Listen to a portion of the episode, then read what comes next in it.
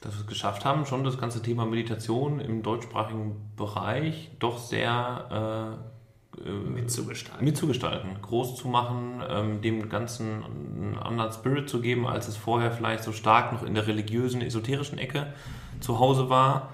Äh, dadurch aber vielleicht nur 5% aller Deutschen erreicht hat, weil mhm. viele dann gedacht haben, nee, das ist ja nichts für mich, das ist ja irgendwie sehr religiös oder sehr esoterisch behaftet, was wir total schade fanden, weil es äh, wissenschaftlich so gut belegt ist, dass wenn ich regelmäßig meditiere, dass das enorm positive Auswirkungen hat. Und da bin ich schon stolz drauf, dass wir es geschafft haben, das Thema so ein bisschen ein Stück weit zu entmystifizieren. Und auch, ich meine, wir haben jetzt 1,3 Millionen Menschen, die die App installiert haben. Das ist schon eine relativ große Meditationsklasse, wenn man sich das mal so vorstellt.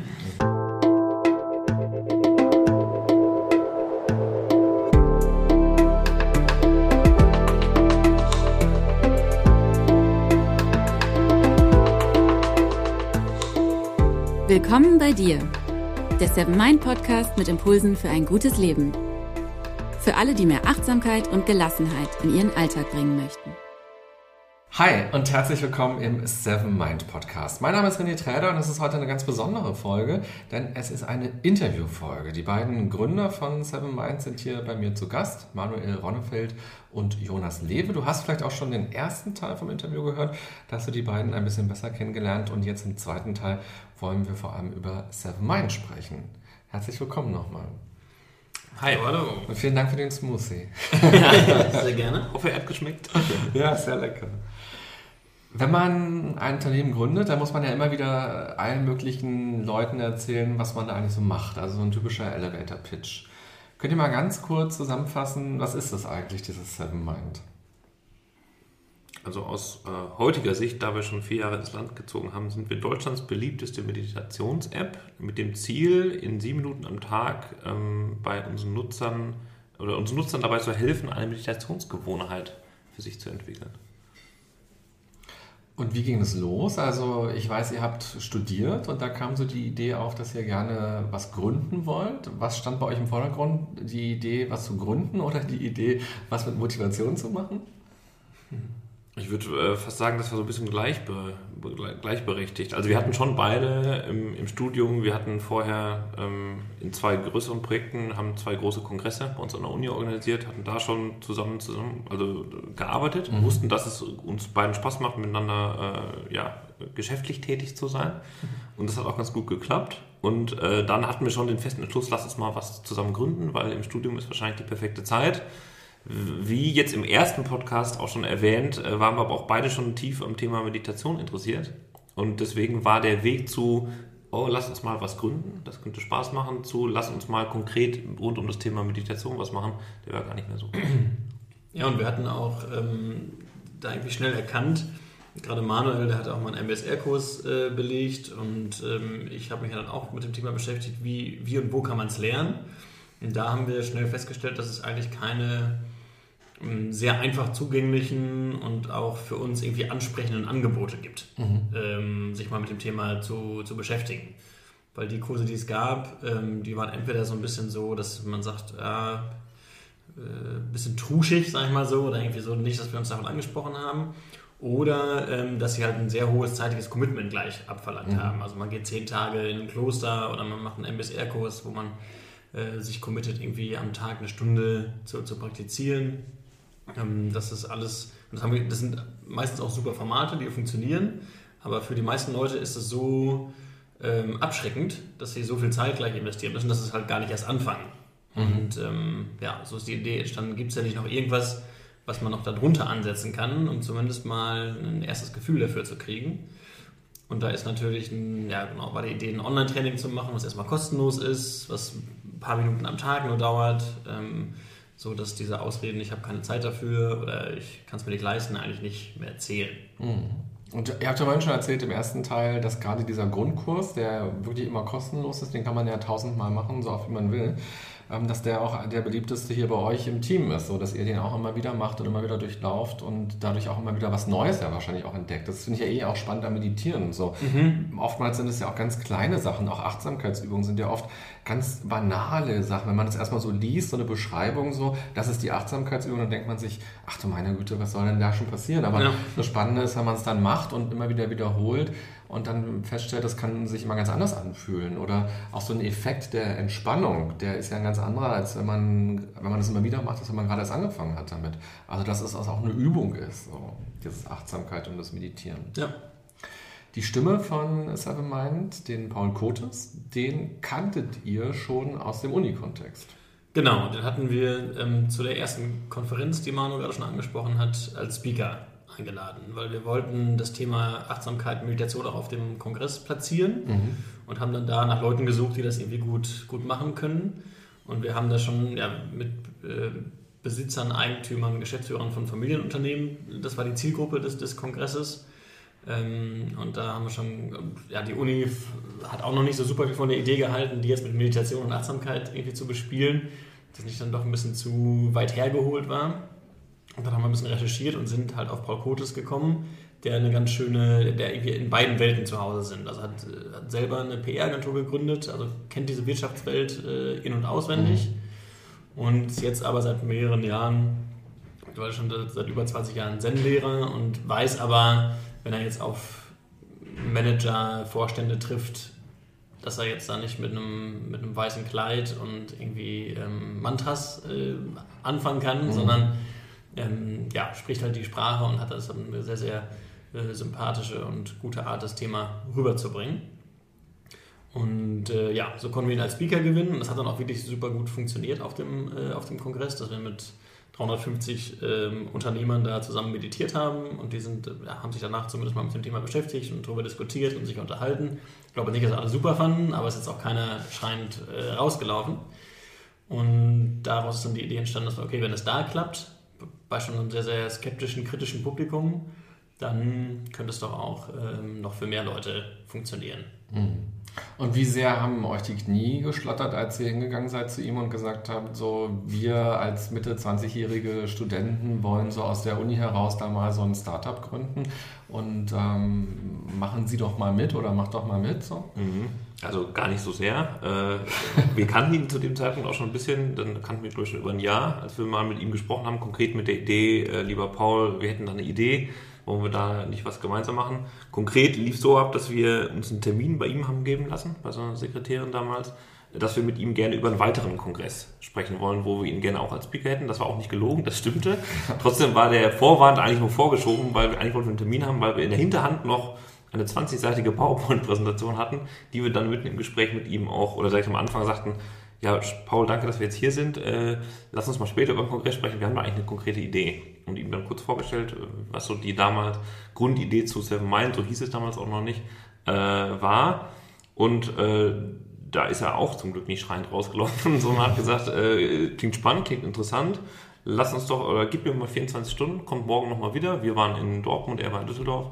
Wir am nächsten Tag wieder hingefahren und dann hieß es, ja, ist ganz gut. Erstes Startkapital kann ich besorgen, Stimme dafür kann ich auch sein. Ähm, programmieren konnte keiner von uns, dazu brauchte man eben das Startkapital. Und da hat das so alles an, das war so Mitte 2014, hat das dann so seinen Lauf genommen. Was glaubt ihr, womit habt ihr ihn überzeugt? Warum hat er an euch geglaubt? Das ist eine gute Frage. Ich glaube auch, dass uns die Knie nicht so geschlottert haben, lag auch daran, dass wir uns jetzt gar keine großen Erwartungen gemacht haben. Wir dachten, okay, wir erzählen ihm, erzählen ihm das jetzt mal und vielleicht hat er einen Kontakt für uns oder irgendwie eine Idee, mit wem man noch sprechen kann, aber dass er äh, innerhalb von 24 Stunden sagt all in und los geht's und hier ist, hier ist das Kapital und leg mal los. Da hat keiner von uns mit gerechnet eigentlich. Das war, das war sehr ja. überraschend. Mhm. Mhm. Ein gutes Learning fürs generelle Leben. Erwartung niedrig halten, dann kann man nur positiv überrascht werden. Ne? Genau. Und durchaus mal auch äh, mutig sein, einfach mal was machen, was man ja, ich glaube, wenn wir uns das vorher groß überlegt haben, können wir eben das jetzt einfach, können wir dieses Meeting hijacken und ja, haben es einfach mal gemacht.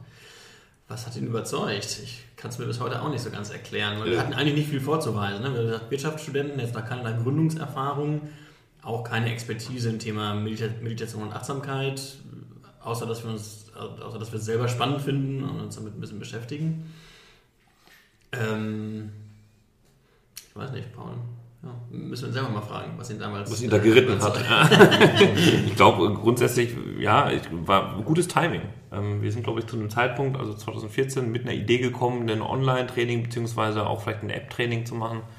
Äh, das war damals ja en vogue. Also das war gerade ein Thema, was so 2012, 2013, 2014 immer populärer wurde, das ganze Thema App. Auch das ganze Thema Meditation. Das mhm. begann damals ja, so ein bisschen Fahrt aufzunehmen. Glück in dem Sinne nicht nur, dass Paul dann irgendwann sagte, ja, alles klar, machen wir zusammen, sondern auch, es war einfach ein sehr, sehr günstiges, ähm, äh, gutes Umfeld, um so ein App-Training zu launchen. Weil die App war gerade in aller Munde, Meditation begann dann in aller Munde zu werden.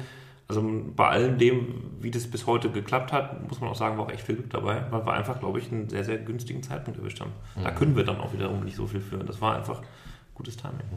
Glaubt ihr denn so, wenn er gesagt hätte, oh nee, Jungs, ähm, das ist echt eine doofe Idee, macht mal erstmal euer Studium zu Ende und überhaupt so per App, das wird nicht funktionieren. Hättet ihr es mhm. noch weiter äh, gemacht oder wäre es dann so abgehakt gewesen? Das ist eine gute Frage. Ich glaube schon. Ja? Also, dann, das wäre dann, da, die Idee war schon relativ konkret und dann wäre, mhm. okay, dann wäre es nicht äh, jetzt im ersten Schritt äh, dieses Sommer mit Paul gewesen, aber man hätte bestimmt noch zwei, drei weitere Türen und Kontakte versucht, um zu gucken, ob da nicht irgendjemand drauf aufspringt. Aber klar, wenn sich zeigt, dass da überhaupt kein Flow drauf ist, auf einer Idee und keine, kein Momentum entsteht, dann muss man wahrscheinlich auch irgendwann nach ein paar Versuchen sagen, okay, dann mhm. ist es das jetzt nicht. Und ich hätte auch eher, also ich glaube auch, dass wir es weiter versucht hätten und ich glaube, es wäre aber schon super tough gewesen, weil selbst als wir mit Paul einen Deal hatten, so die, wenn wir dann weiter von den Leuten erzählt haben, die haben uns schon alle so ein bisschen unglaublich angeguckt mhm. und gesagt, jetzt Meditation und äh, App. Also ja, irgendwie ja. war es nicht so, es war jetzt keiner dabei, der sagte, ja, das hat es gebraucht, jetzt endlich, warum hat das noch keiner gemacht? Das ist ja genial. Sondern es war schon eher, dass man erklären musste, ja, es könnte so und deshalb, mhm. vielleicht später mal. Mhm. musste ich schon immer so ein bisschen rechtfertigen, warum man jetzt da seine Zeit drauf äh, verwendet. Weil es ja auch spannend, wenn man so eine Idee hat und dann wem erzählt man davon, wer sind so die ersten Menschen und wie reagieren die, das macht ja auch eine Menge mit der Idee Total, und mit der ja. Motivation. Und gerade als Gründer ist es ja so, oder auch wenn man selbstständig ist, ähm, dass man ja oft auch so geschlossene Türen vorfindet und dann so merkt, da geht es gerade gar nicht weiter, das geht gar nicht so, wie ich mir das vorgestellt habe. Und ähm, da muss man halt kreativ sein und irgendwie gucken, ja, will ich das noch oder geht es anders? Und ich glaube, ganz viele Gründer erkennen das oder auch ganz viele mhm. Selbstständige, die jetzt zuhören, dass es gar nicht immer so leicht ist und dass ihr echt viel Glück hattet, dass da direkt offene Türen waren. Ich glaube, das ist auch, ähm, ich sag mal, wenn man eine Idee hat und jeder sagt ja und hurra, dann ist es dann ist es auch, kann es glaube ich gar nichts großartiges Neues sein. Ne? Also mhm. alles, was irgendwie ja, neu ist und irgendwie fremdartig, hat ja dann mal was Innovatives und ähm, man, natürlich muss man es erst beweisen, aber ich glaube, es ist auch, man sollte sich nicht zu sehr davon, davon abschrecken lassen, wenn die Leute sagen, okay, was ist das für ein Spinner, weil ja, jeder, der eine Idee hat, bis sie sich durchgesetzt hat, ist erstmal ein Spinner. Mhm. Ähm, aber wenn sie von Anfang an total akzeptiert ist, dann gibt es das wahrscheinlich schon. Oder hat es sich, ne? Da hat es sich ja schon in einem kompletten Mindset der Leute irgendwie gesetzt. Also ich glaube, so eine gewisse Hürde am Anfang muss man immer nehmen, wenn man mit Themen kommt, die noch nicht so verbreitet sind. Mhm. Wie hieß denn Seven Mind am Anfang? Was war. also der Projekttitel war Flow, ja. ähm, aber dann haben wir relativ schnell gemerkt, dass damals ein großer deutscher Verlag, Rune und Jahr, mit einem gleichnamigen Magazin auch schon am Start war. Mhm. Waren die schon am Start? Ich glaube, die waren ja. noch gar nicht am Start. Ja, oder sie sind dann mit relativ schnell am Start und dann haben wir auf jeden Fall uns gedacht, ja. Wir haben auf jeden Fall keine Domain oder irgendwas das keinen Sinn bekommen. Keinen Sinn. Ähm, genau. Und wie kam es dann zu Seven Mind? Also ein bisschen angelehnt die sieben als Zahl eben an den sieben Minuten, dass wir versuchen, die meisten Übungen so rund um sieben Minuten Länge zu strukturieren. Mind war Mindfulness, mhm. also das ist englische äh, Übersetzung von Achtsamkeit, äh, was wir übrigens äh, leider aufgrund der deutschen Sprache einen sehr sperrigen, nicht so schönen Begriff finden. Wir finden das Wort Mindfulness ist viel weicher, und bringt es irgendwie ein bisschen besser rüber als das deutsche, für mich, äh, so finde ich das sehr strenge Wort Achtsamkeit. Mhm. Das hat auch so was mit so einem erhobenen Zeigefinger, sei achtsam. Mhm. Deswegen war generell bei uns nie eine große Idee, wir machen da im Titel irgendwas mit Achtsamkeit, äh, weil wir das einfach jetzt keine besonders gelungene, kein besonders gelungenes lautmalerisches Wort finden. Ich finde Achtsamkeit klingt da manchmal so ein bisschen wie vorsichtig sein oder ja. sei, sei achtsam, genau. so, in, Wien, in Wien in der U-Bahn kommt standardmäßig eine Durchsage, seien Sie achtsam. Ah ja, aber ist doch schön. Hat was, aber irgendwie halt in einem anderen Kontext. Ja. Und äh, woher kommt die sieben? Also warum sieben Minuten so roundabout? Habt ihr das irgendwie mal so studienmäßig euch angeguckt, mhm. dass eine sieben zum Einstieg eine gute Zahl ist? Sieben Minuten? Es gab tatsächlich so eine Studie, die uns in die Hände gefallen ist die untersucht hat, was denn so die Untergrenze ist, wie man regelmäßig äh, praktizieren muss, um trotzdem noch messbare Effekte zu haben. Mhm. Und da war tatsächlich, glaube ich, die sieben als als fünf äh, bis sieben Minuten. Fünf bis sieben Minuten, irgendwie genau, irgendwie so eine Angabe, dass man das, dass man passt. Und Paul war ein mega Fan von der sieben. Ähm, die sieben hat ja ganz viele Bedeutungen, mhm. eine Glückszahl und in verschiedenen Glaubensrichtungen und so, da gibt es da sehr viel, gibt's da sehr viel Interpretation ähm, drin. Paul mag sie irgendwie, genau, du hast so sieben Chakren und mhm. also ist, man kann ganz viel um die sieben bauen. Das haben wir gar nicht so bewusst gemacht. Aber der Vorschlag kam ursprünglich von Paul, glaube mhm. ich, ne? das Seven Mind. So, ja. Das war Pauls Idee. Ja. Aber auch genau, was Jonas auch sagt, also die sieben, nicht nur, dass sie einen mythologischen Hintergrund hat, dass sie in, äh, bei uns sehr gut funktioniert, sondern du kannst natürlich auch, wenn du sagst, eine Einheit ist sieben Minuten, ein Kurs hat sieben Einheiten, ähm, der Monat hat vier Wochen, a sieben Tage, mhm. da lässt sich dann auch so ein ganzes Kursprogramm relativ intelligent von wegstricken. Und das ist uns dann alles so klar geworden und deswegen waren wir da Pauls Vorschlag sehr offen gegenüber. Oder haben dann irgendwann noch nach kurzem Brainstorm gemerkt, so, ey, das ist es eigentlich. Klingt das ja. cool. Dann war noch witzig auch, das haben wir gar nicht intendiert, aber ähm, eine sehr erfolgreiche App zu dem Zeitpunkt hieß Seven Minute Training oder irgendwie sowas. Ne? Die sieben Minuten, es gab so eine Fitness-App, mhm. die auch alles in sieben Minuten Einheiten gemacht hat. Ähm, und die war immer relativ weit oben und dann haben wir uns sozusagen dazu gesellt in, der, in den App, ah, in den App Store äh, Chart. Und ich weiß nicht, ob sie dann zu Verwechslungen geführt hat, aber ich kann mir vorstellen, dass das so, dass Leute das dann schnell verstanden haben. Ah, da habe ich so eine 7 Minuten Fitness mhm. äh, App und das ist auch so eine 7 Minuten Fitness für den Geist. Äh, Probiere ich mal aus. Also es könnte im Nachhinein noch ein glücklicher Zufall gewesen sein, dass wir so auf diesem 7 Minuten Konzept äh, mit, mitgeschwommen sind. Was ist auf dieser Reise passiert bis, bis heute? Also es hat sich ja viel getan. Ihr seid jetzt nicht mehr in der Uni, sondern ihr seid jetzt hier in Prenzlauer Berg, habt euer Office, habt 20 Mitarbeiter ungefähr. Ähm, ihr wächst immer weiter. In Frankreich seid ihr inzwischen. Ähm, ihr seid, ähm, seid ihr schon in den USA oder ihr wollt jetzt in den, in den USA? Wie ist da der aktuelle Stand? Genau, also vorweggenommen, wir sind schon in den USA, aber momentan noch quasi mit einer Beta-Version. Äh, wir launchen das Ganze offiziell Anfang Januar äh, in, im englischsprachigen Raum, genau, sind in Frankreich und noch in Holland. Mhm. Und darüber hinaus gestartet äh, ja, im deutschsprachigen Raum, also Deutschland, Österreich, Schweiz. Äh, das ist auch noch mit Abstand, das, das sind die meisten Nutzer bei uns mhm. in der App. Wie war so der Weg? Weil als ihr angefangen habt da damals im Büro von Paul mit eurer 20-seitigen PowerPoint, so da war ja noch nicht drauf so und im Jahr 2019 sind wir in den USA wahrscheinlich. So, was waren eure Learnings auch in der Zeit? Was ist passiert so? Wie ist aus dieser Idee tatsächlich so ein Unternehmen jetzt geworden? Mhm. Also das begann damit, dass die allererste Idee tatsächlich gar nicht das ist, was es heute so wirklich ist. Also verstanden, meine Grundidee, lass uns eine App machen. Die allererste Gründungsidee war tatsächlich, lass uns eine App machen, die sich weniger direkt äh, in der Vermarktung an Privatpersonen richtet, sondern lass uns eine App machen, die Unternehmen kaufen, damit sie die dann im, äh, wiederum ihren Mitarbeitern zur Verfügung stellen können.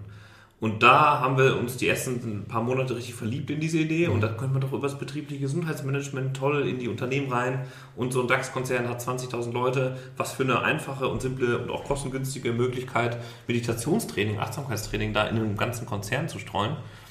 Haben aber nicht bedacht, dass damals 2014, 2015 gab es weder äh, in, großflächig in den Unternehmen Smartphones, also das, als Diensthandys war das damals einfach noch nicht so. Das hatten vielleicht so die Führungsebene, die hatten alle Smartphones und wenn es ein technologisch orientierter Konzern wie SAP oder so war, dann vielleicht auch alle Mitarbeiter.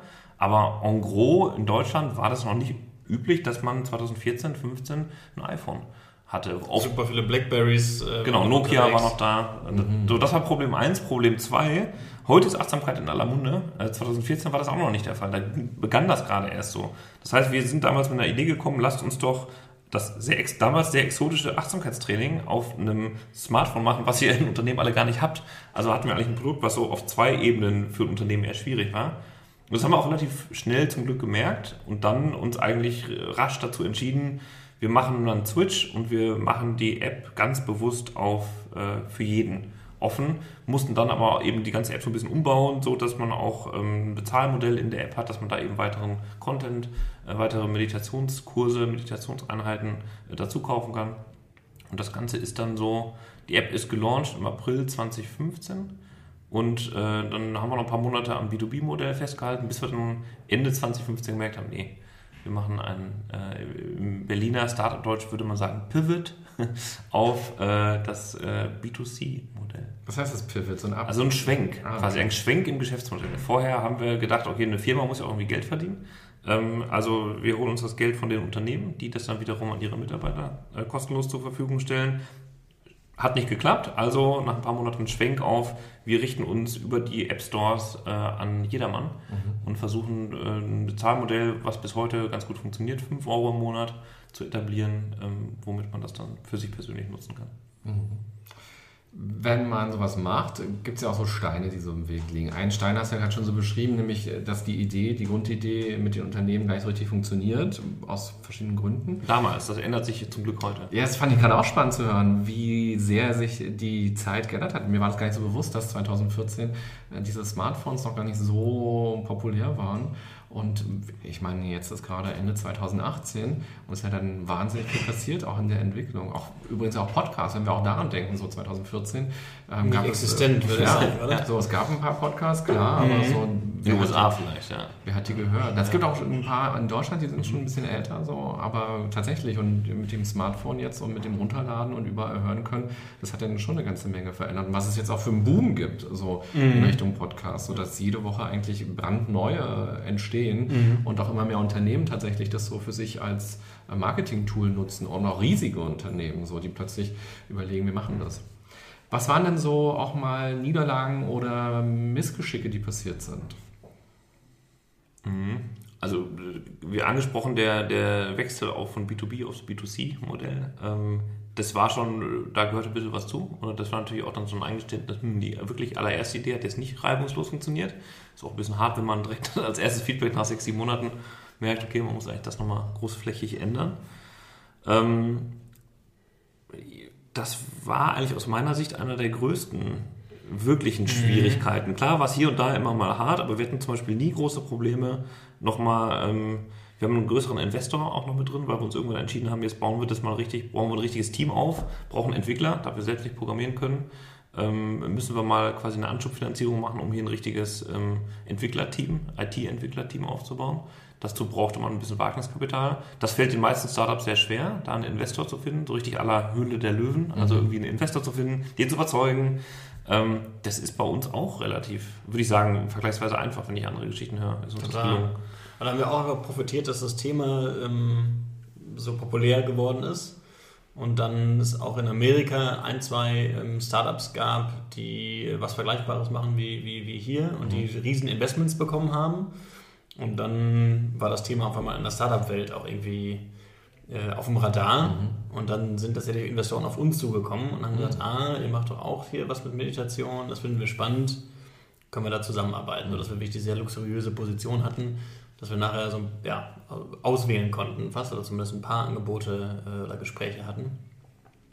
Was ja, wir von anderen Unternehmern, die wir jetzt kennen, wissen, absolute Seltenheit ist, weil normalerweise mhm. ja, bist du ein halbes Jahr oder ein Jahr damit beschäftigt, irgendeinen zu finden, der am Anfang in deine Idee glaubt. Da haben wir also auch viel Glück gehabt. Genau, und ansonsten, klar gab es hier und da Holpersteine auf dem Weg von uns beiden, zwei Leute bis jetzt heute 20. Ähm, und so wie es aussieht, sind es auch in ein paar Monaten noch mehr. Äh, aber es war jetzt nichts richtig Existenzielles dabei. Also ich kann es für mich sprechen. Ich hatte, glaube ich, jetzt nicht wirklich schlaflose Nächte bisher. Schon mal, ab und zu hatten wir mal Abende oder so auch mal über Wochen, wo es so schon tough war, wo man schon gucken musste. Also so ganz konkret am Anfang, wenn wir dann, wir haben dann ähm, ein bisschen Geld eingesammelt, um eben ein Team aufzubauen.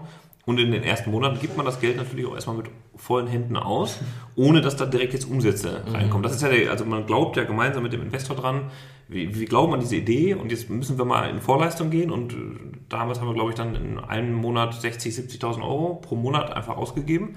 Und auf dem Umsatzkonto stand zu dem Zeitpunkt so, weiß nicht, 10.000 Euro. Mhm. Und wenn du das so drei Monate am Stück machst, merkst du, haben gerade 200.000 Euro durchgebracht. Auf dem Umsatzkonto steht pro Monat immer noch so ja. 7.000 bis 12.000 Euro ja, da gehörte dann damals schon so ein bisschen wirklich der Glaube daran, nee, das wird schon werden und unsere Idee ist jetzt nicht so blöd und wir müssen jetzt ein paar Monate mal abwarten, bis sich die Veränderung, die so ein Entwicklerteam hier reinbringen kann, dass man dann die App schneller umbauen kann, optimieren kann, dass die irgendwann auch zum Tragen kommen. Also da weiß ich noch, war für mich damals schon war so eine angespannte Phase aber äh, hat dann zum Glück auch nach drei, vier Monaten äh, zogen auch die Umsätze nach. Sonst säßen wir heute wahrscheinlich nicht mehr hier. Das geht ja auch viele Startups so. Da macht man drei, vier Monate, gibt man fleißig Geld aus und dann merkt man nach fünf, sechs Monaten, es ist im Umsatzseitig überhaupt nichts passiert. Entweder man findet nochmal einen Investor, der noch weiter dran glaubt äh, und wenn das nicht gelingt, dann äh, meldet man klassisch Insolvenz an. Also das ist dann bitter, aber äh, da sind wir bisher zum Glück vorgefeit gewesen. Aber ich glaube, viele Leute unterschätzen das auch.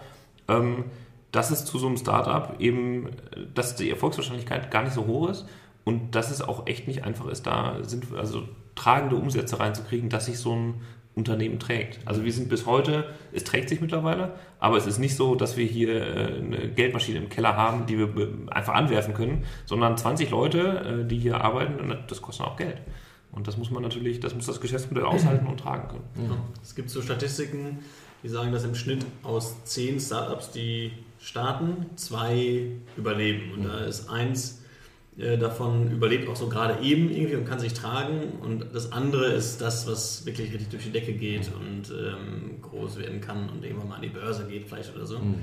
Aber das heißt ja auch, acht bis neun von diesen zehn Startups existieren einfach nach, was waren das, fünf Jahren oder sowas, schon relativ früh. Also es ja. war sehr, sehr schockierend, als wir das gelesen haben. Aber es ist, glaube ich, wichtig, sich das von Anfang an auch klar zu machen, dass, weil man ist ja in seiner Ideen und auch ein bisschen in seiner Bubble und sagt, klar, ich schaffe es mhm. auf jeden Fall und das ist jetzt genial und das äh, braucht die Welt.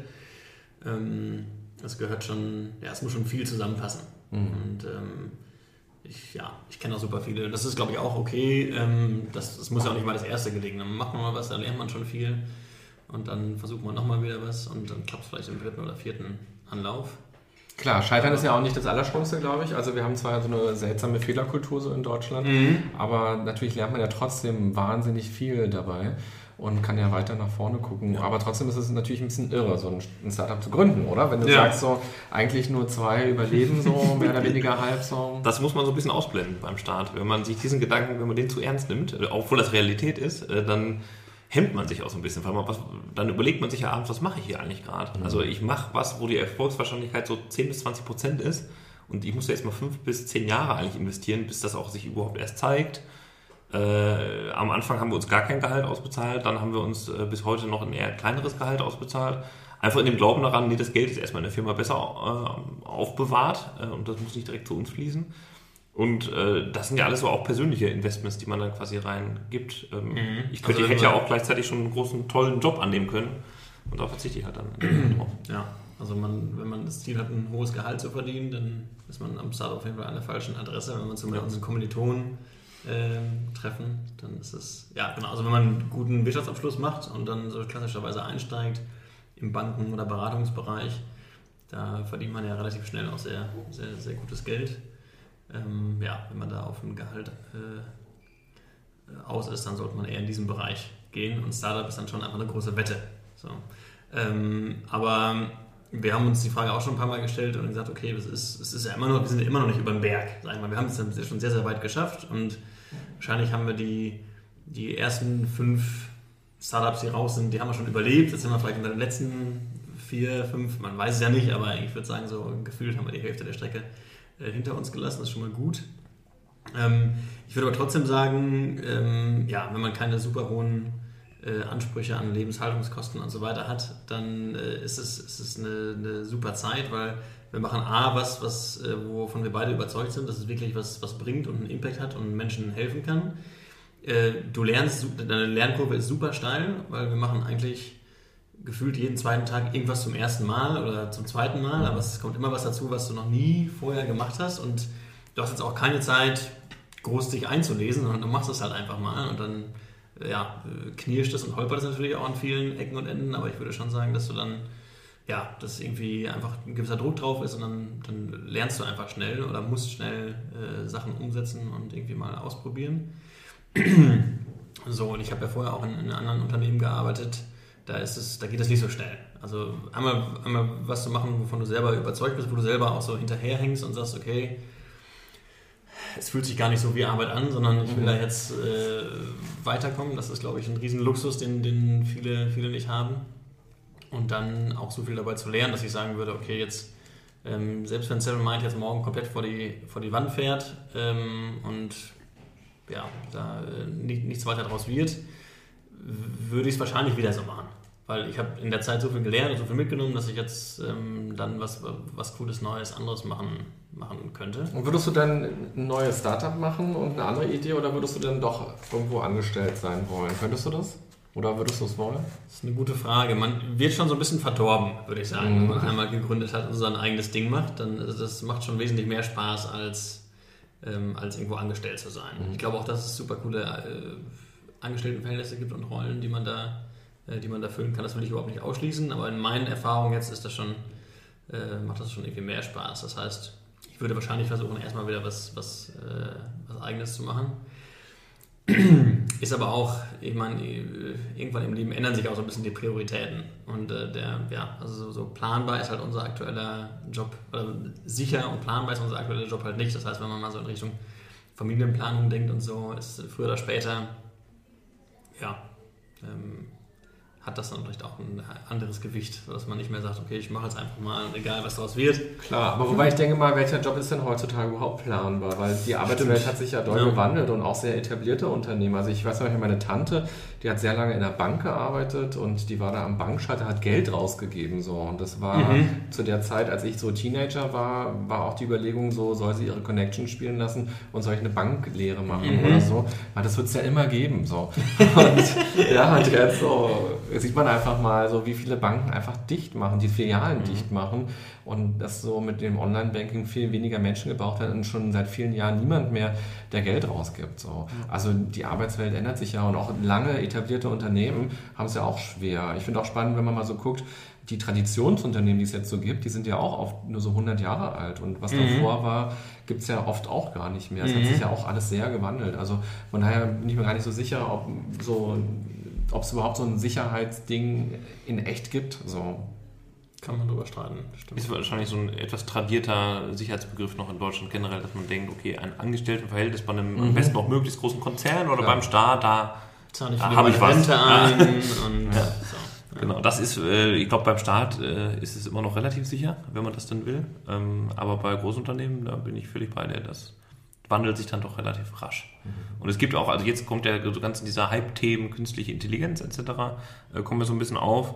Und da habe ich mal gelesen, dass wenn man selbst bei sich feststellt, dass man einen Job macht, der wenig mit ähm, Kunden oder Menschenkontakt, äh, der auf wenig Kunden oder Menschenkontakt basiert und der relativ repetitiv ist, äh, dann ist die Gefahr doch relativ hoch, äh, dass das bald eine Maschine auch ziemlich gut kann. Mhm. Ähm, und, äh, also da kann man sich vielleicht selbst hinterfragen, ist das, was ich mache, hat das wenig mit anderen Menschen zu tun? Also brauche ich wenig emotionale Intelligenz? Weil das kriegen Maschinen wahrscheinlich in den nächsten 20, 30 Jahren schwierig hin. Ähm, und ist, es, ist, ist der, die bestimmte Aufgabe repetitiv? Also mache ich öfters was ähnliches? Also dass ein Algorithmus ein bestimmtes Muster dahinter vermuten könnte und lernen könnte?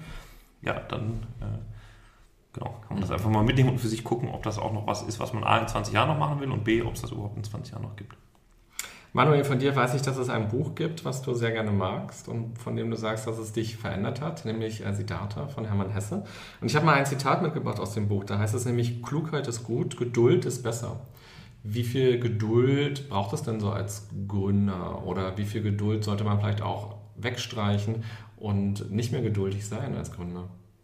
Also das ist ein, ein Paradox, was du als Gründer, glaube ich, haben musst. Ähm, denn du brauchst, du musst A, total geduldig sein. Ähm, gibt genug Leute, die sagen, Gründen ist quasi wie ein Marathonlaufen. Das ist jetzt nicht mehr so ein kurzer Sprint und dann hat man nach einem Jahr, hat man es irgendwie geschafft, sondern das ist 42 Kilometer und da kommen Durchstrecken dazwischen. Dann gibt es bei Kilometer 35 den quasi mein Opa sagte immer, der ganz viele Marathon äh, in seinem Leben gelaufen ist, sagte immer, da kommt der Mann mit dem Hammer. Also ab Kilometer 35 kann man einfach nicht mehr weiter, da muss man sich irgendwie noch die Strecke lang zehren, weil man einfach nicht mehr will und kann. Das gibt sicherlich im Startup hier und da auch. Ähm, gleichzeitig muss man aber, also diese Geduld muss man mitbringen, man muss aber in dem, was ich täglich mache, eigentlich muss ich maximal ungeduldig sein, weil ich will ja etwas Neues auf die Welt bringen in Form eines Unternehmens und das braucht Ungeduld und das braucht auch eine gewisse in Anführungsstrichen positive Gier, dass man versucht einfach, man will da jetzt was Neues schaffen und man ist da rastlos, bis man das geschafft hat. Äh, aber in dem Wissen, äh, dass das braucht. Mhm. Aber also quasi, ich darf jetzt nicht täglich geduldig äh, mit, einem großen, mit einer großen Tasse Kaffee zur Arbeit kommen und so der, die, der Dinge mal ihren Lauf, ihre Zeit geben, dann passiert wahrscheinlich nichts, weil ich bin ja derjenige, der das als Gründer mit vorantreibt. Mhm. Das ist, glaube ich, so der Paradox, in dem man sich als Gründer bewegt, was auch durchaus strapaziös ist teilweise. Ja, weil ähm, im Endeffekt ist es oft, wenn ich es nicht mache oder wenn jetzt in unserem Fall, wenn Jonas und ich das nicht auf die Straße bringen, ja, dann macht das erstmal sonst keiner. Ne? Da ist sonst keiner. Es ist nicht so wie, äh, wenn ich bei der Telekom arbeite oder so, dann geht die, macht die Abteilung schon eh weiter und es passieren eh Sachen. Am Anfang, wenn man gerade zwei bis vier Leute ist, dann, dann passiert nichts. Wenn du es nicht bist, dann macht es keiner. Also Mhm. Das finde ich da schon ganz spannend. Ich glaube auch, wir müssen, also man sollte sich immer schon sehr ambitionierte ähm, Ziele setzen und alles daran tun, die irgendwie zu erreichen. Und dann braucht man die Gelassenheit, dass man weiß, okay, da kommen halt, da kommt dieser Hammer zwischendurch und man muss nochmal einen Umweg gehen, weil da ist komplett Sperrung und so. Und dann dauert es halt doch, brauchst doch mehr Geld und mehr Zeit, als man ursprünglich geplant hat. Trotzdem, dass, dadurch, dass man sich das Ziel gesetzt hat, kommt man trotzdem äh, irgendwann hin. Und äh, ja, genau, das ist so ein bisschen das.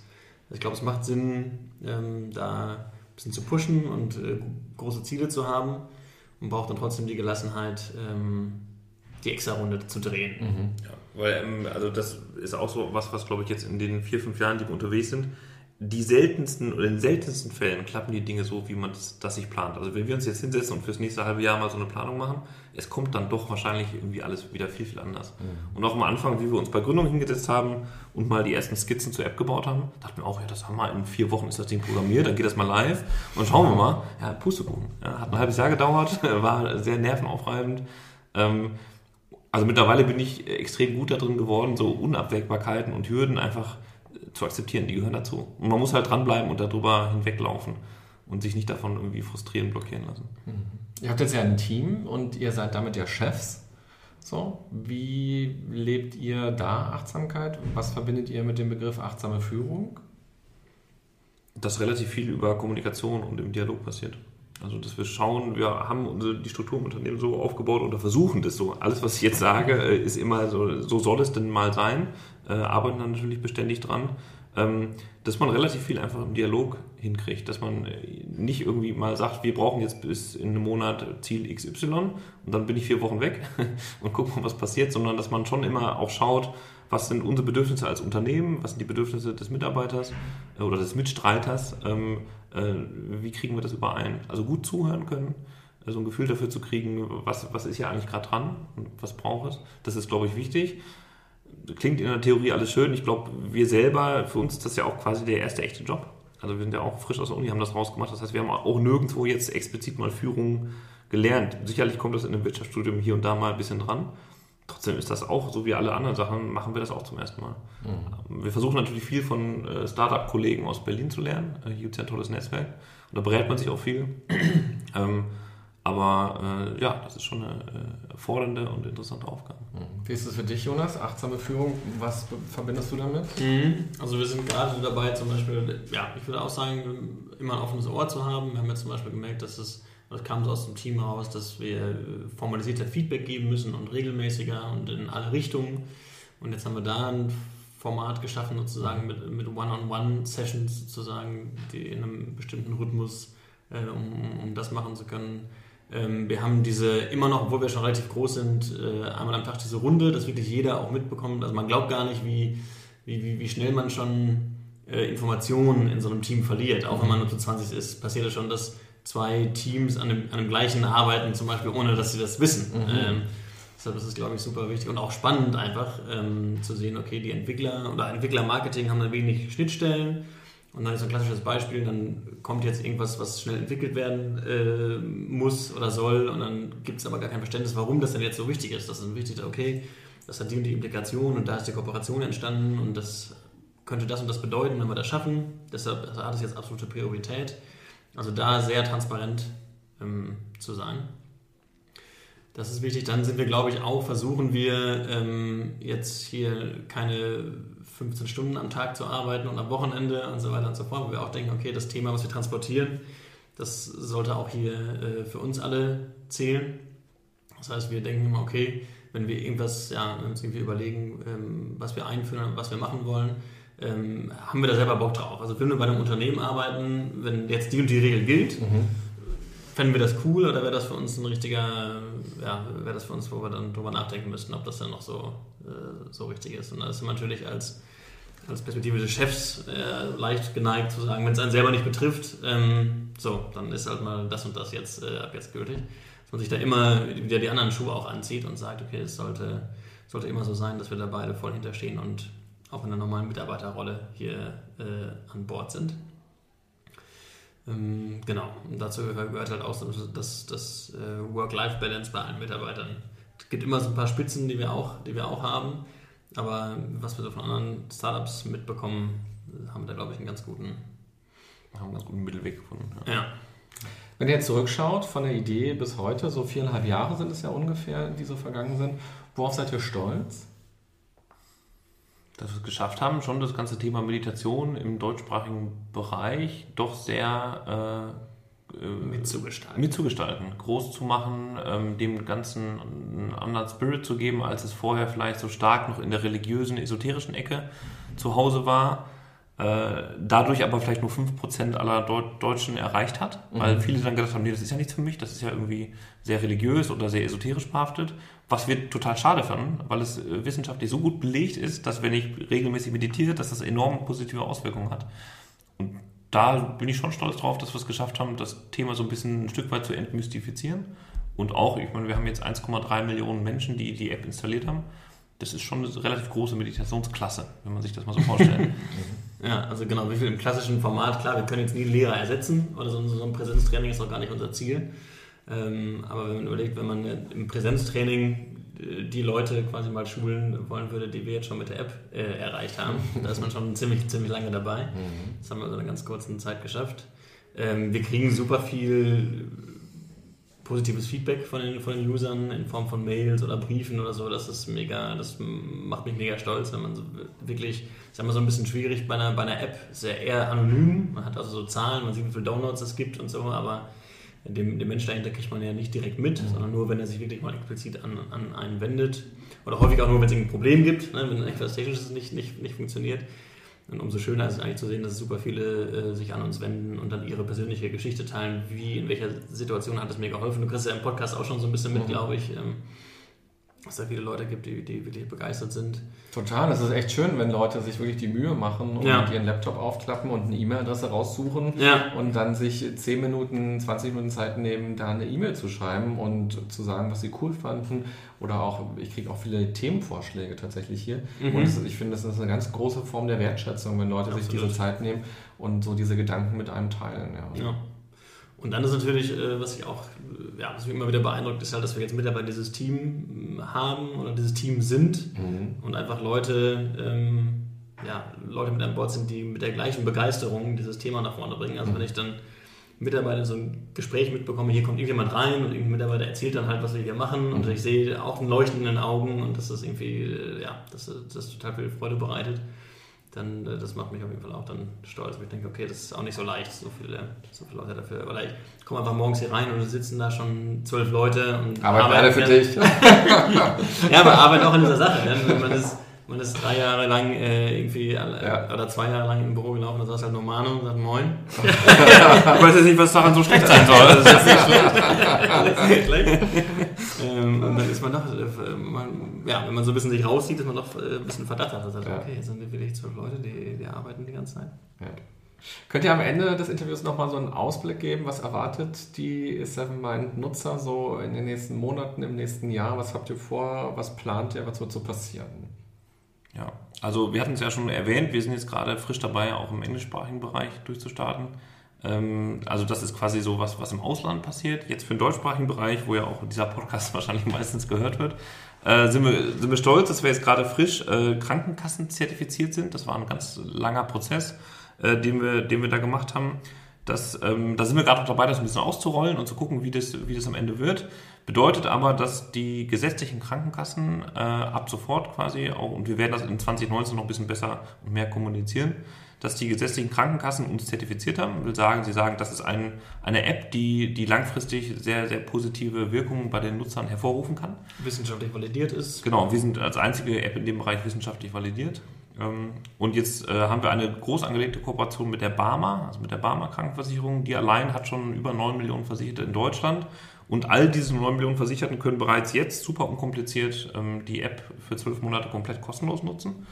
Ähm, wenn wenn äh, du ihr gerade zuhört und zufällig bei der Barmer versichert sein solltet, äh, mehr dazu findet ihr auf unserer Homepage sevenmind.de slash Barmer. Aber die äh, Kooperation mit den gesetzlichen Krankenkassen bedeutet eben auch, dass das sukzessive auch für alle anderen äh, gesetzlich Krankenversicherten äh, gehen wird. Das ist jetzt quasi das Fundament, was wir mit dieser Zertifizierung geschafft haben. Und da freuen wir uns im nächsten Jahr einfach, das noch ein bisschen größer bekannt zu machen. Ja, genau. Es ist einmal super, dass man dass es halt erstattet bekommt. Also ich muss nicht mehr bei, jetzt bei der Barmer gar nicht mehr selber bezahlen. Und es gibt dem ganzen Thema aber auch nochmal so einen Seriositätsstempel, den, für den wir lange mhm. ge gekämpft haben. Weil gerade auch in Deutschland sind da immer noch, wir beschäftigen uns jetzt jeden Tag mit dem Thema, aber wir sind immer noch eine Nische. Ja, also ich würde sagen, immer noch 95 Prozent der Leute in Deutschland äh, haben sich noch nicht wirklich mit dem Thema auseinandergesetzt. Und da denken wir, dass so, ein, dass so eine Krankenkassenzertifizierung einfach auch nochmal Skeptiker und Zweifler nochmal einen Schritt mehr überzeugen kann und sagen, okay, das ist wirklich jetzt was, was auch Krankenkassen akzeptieren und dafür Geld ausgeben. Und das machen sie ja wirklich, gerade in Deutschland sind da hohe Auflagen drauf. Mhm. Also das kann man jetzt wirklich nicht mal eben sich irgendein Online-Training ausdenken und das von der Krankenkasse erstatten lassen, sondern das war ein ähm, langer Pfad, gerade wenn wir das beschrieben haben, da muss man auch viele Umwege und Schleifen nehmen. Und äh, es dauert länger, als man das denkt. Aber ja, umso mehr freuen äh, wir uns, dass wir, jetzt, dass wir das jetzt geschafft haben. Und wir glauben, dass das nicht nur uns, sondern dem ganzen Thema nochmal ein, nächstes Level sein kann. Mhm, genau. Und dann hatten wir auch da schließt sich so ein bisschen so ein Kreis, das, was anfangs die Idee, eigentlich die Gründungsidee zu Seven Mind war, also mehr mit Unternehmen zu machen. Das merken wir, passiert jetzt so seit drei, vier Monaten auch, dass wir echt viel Anfragen von Unternehmen kriegen, die das ganze Thema Achtsamkeit, Meditation gerne bei sich äh, ja, bekannter machen wollen.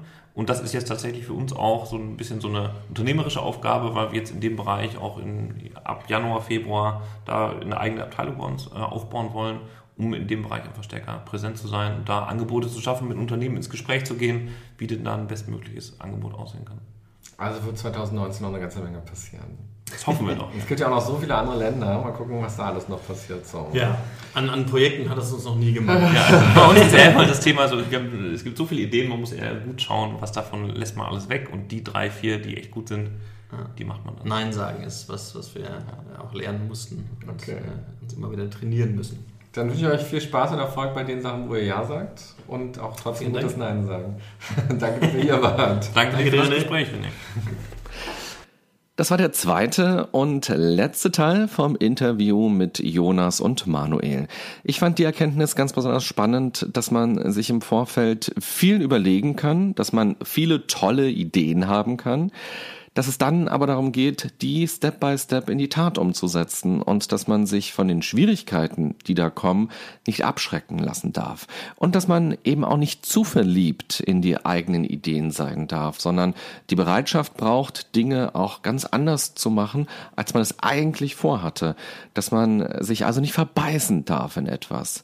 Ich finde, dass dieser Gedanke nicht nur wichtig ist, wenn man ein Start-up gründet, sondern auch, wenn man sich selbstständig macht oder wenn man Freelancer ist. Aber auch, wenn man angestellt ist und an Projekten arbeitet. Da kann nämlich auch eine ganze Menge passieren, was man gar nicht so geplant hat. Aber selbst im Privaten kann diese Einstellung helfen. Denn auch das bedeutet ja, achtsam zu sein. Wenn du das Interview mit Manuel und Jonas interessant fandest, dann zeig uns das doch gerne, indem du Herzen und Sterne und Likes und Daumen vergibst, je nachdem, wo du diesen Podcast hörst. Vielen Dank dafür.